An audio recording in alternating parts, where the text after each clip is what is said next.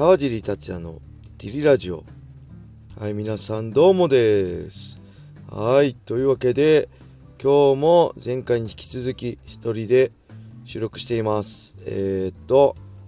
雨の音が聞こえるかもしれませんが雨降ってますね。10月19日火曜日の夜です。ジム営業終了後ねちょっと駐車場で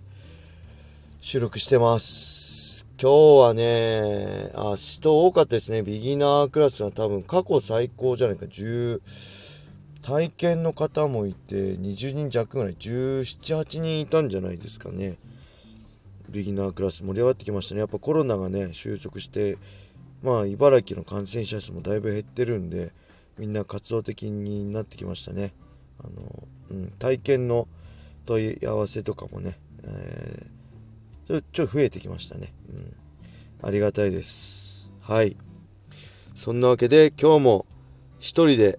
えー、やっていこうと思います。よろしくお願いします。それではね、レターいきます。えー、いつもレターありがとうございます。うんと、川地さん、こんにちは。いつも楽しくジリラジオを聞かせてもらってます。えー、格闘技、プロレス好きの36歳です。質問ですが、よく格闘技経験者や元オリンピック選手がプロレスラーに転向して活躍するケースがあります。最近だと青木選手もプロレス団体に上がられてますね。格闘技とプロレスは地続きなのでしょうかまたどのような思考、技術がある選手がプロレス向きなのでしょうかか答えていただけると嬉しいです。はい、ありがとうございます。プロレスのことはね、僕全然わからないんですけど、素人なんで、けど、よく格闘技経験者、元オリンピック選手、プロレスに行ってます？転校してる？あんまそういうイメージないんですよね。まあ、青木はね、DDT に上がってますけど、それ以外は、あんまりトップファイターがプロレス、あ、あとあれか、USC の、えー、なんですけど、忘れしたヘビー級のもうチャンピオンが出てましたね。元ヘビー級チャンピオンがね。とかもあるけど、オリンピック選手も、まあ、最近ね、あの、東京オリンピックのレスリングの、えー、チャンピオンだった、えー、スティーブン、スティーブンソンでしたっけ？が WEW と、あ、W、WWE と契約してますよね。それぐらいで結構今 MMA に来るのが多いんじゃないですかね。レスラー、オリンピックレスラーが MMA に来たりとかって。そっちの方が多いイメージなんですけどね、えー、格闘技とプロレスは地続きではないですよね。完全にアメリカとかでは分かれてるんじゃないですか。アメリカのプロレスとかよく格闘技とか。まあ身近で見たわけじゃないですけど見た限り WWE と USC を同じ目線で見てる人はいないですよね。ただ昔の日本はやっぱり結構プロレス格闘技が一緒にされてた過去があったんでそういう意味で、えーアメリカとかと比べると一直線に一緒に見られる機会が多かったけど今はさすがに少ないんじゃないですかね。あの、でどういう思考とか技術うーん何なんですかね僕プロレスラーじゃないしプロレスできないんで分かんないですけどまあ格闘家にしても自分のを表現自分を語れる選手は面白いですよね。それ言葉だけじゃなくてその佇まいだったり生き方で自分を語れる選手っていうのはすごい魅力的だなと思うし、あのー、それに加えてやっぱり喋れる選手マイクとかでもね言葉にそれをしっかり言葉として表現できる選手はやっぱりプロレスにも向いてるのかなって素人ながらにもね思いますけどね、うん、ただ何なんだろうな昔はね、ほら、え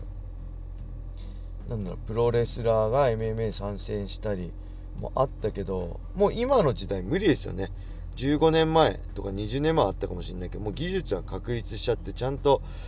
純粋な MMA ファイターじゃないとなかなか MMA の舞台で活躍できるチャンスっていうのは少ないと思うし、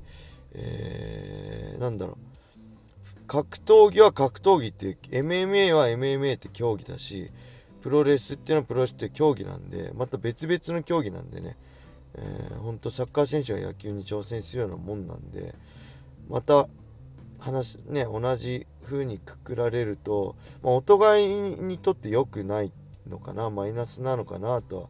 思うしだからといって、まあ、格闘家がプロレスに挑戦するのは否定する気ないし逆にすごいな青木とかすごいなと思うしプロレスラーが格闘技に挑戦するのも否定はしないですけどあの付け石刃とかねあの片手までやるんじゃなくてもう挑戦するんであれば真剣に練習して専門的に、えー、ある程度やって挑戦してほしいですよね。片手間にやってもうまくいかないし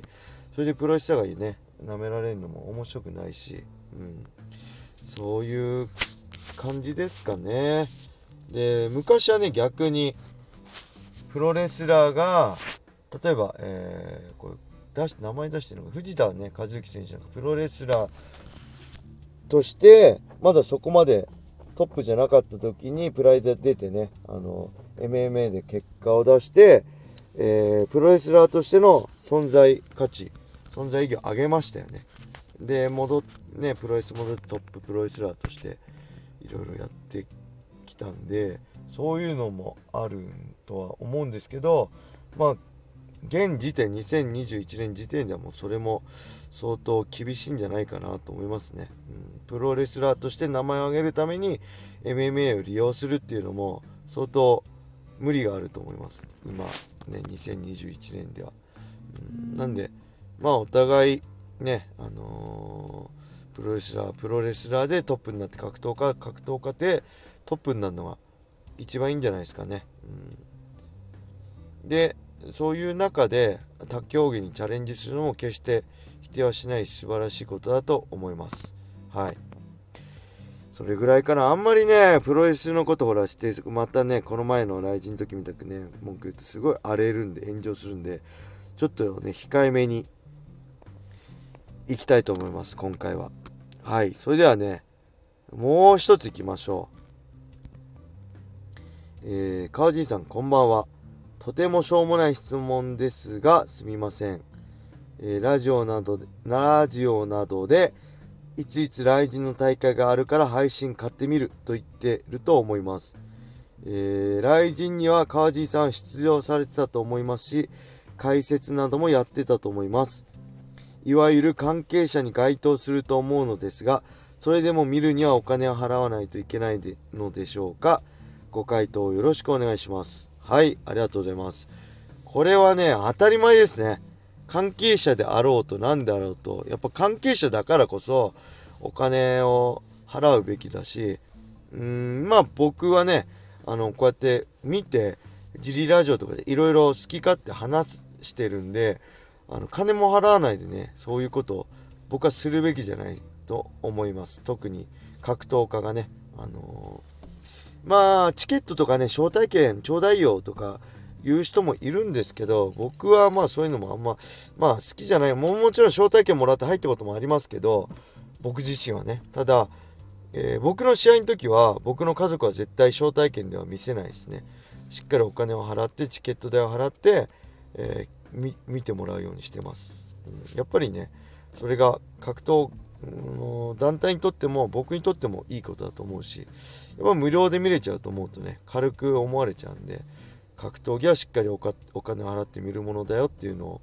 うん、意識させるためにもそれは大事かなと思いますで僕だけじゃなくてね他の選手もそうだしあのみんなお金払って見てると思いますよ。例えばえー、来人のトップ選手、朝倉未来選手が自分の試合出ないで会場にもいない時、えー、見ようと思ったらペーパービュー買ったりしてると思いますよ。わかんないですけど。うん、で、ちなみにね、USC の時はね、USC ファイトパスってあるんですよ。USC の全大会が見れるね。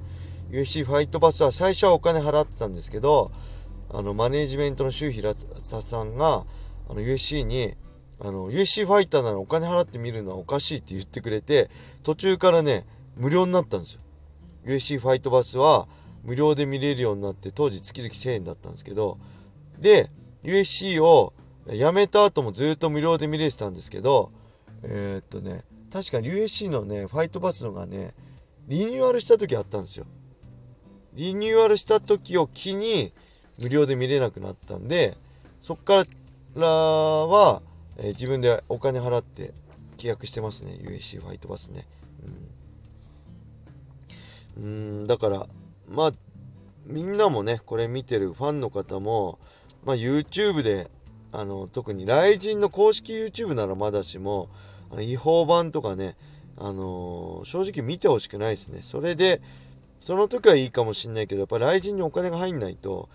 あのいつ亡くなってもおかしくない状況だと思うんでこのコロナ禍でねあのファン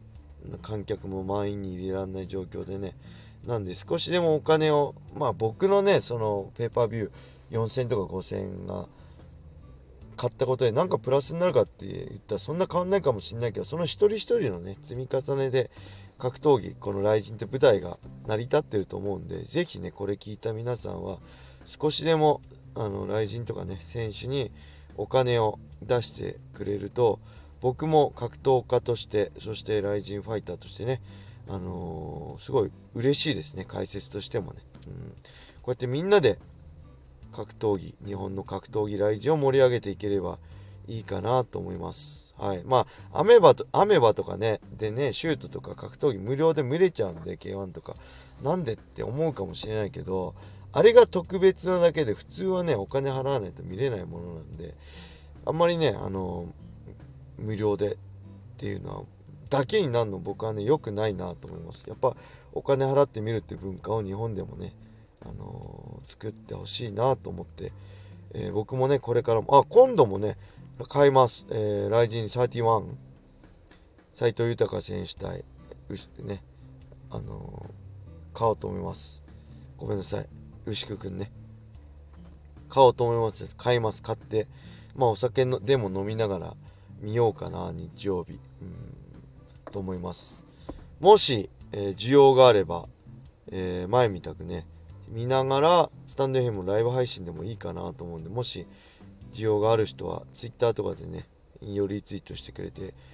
くれると嬉しいです。はい。それでは今日はこれで終わりにしたいと思います。皆様良い一日を。またね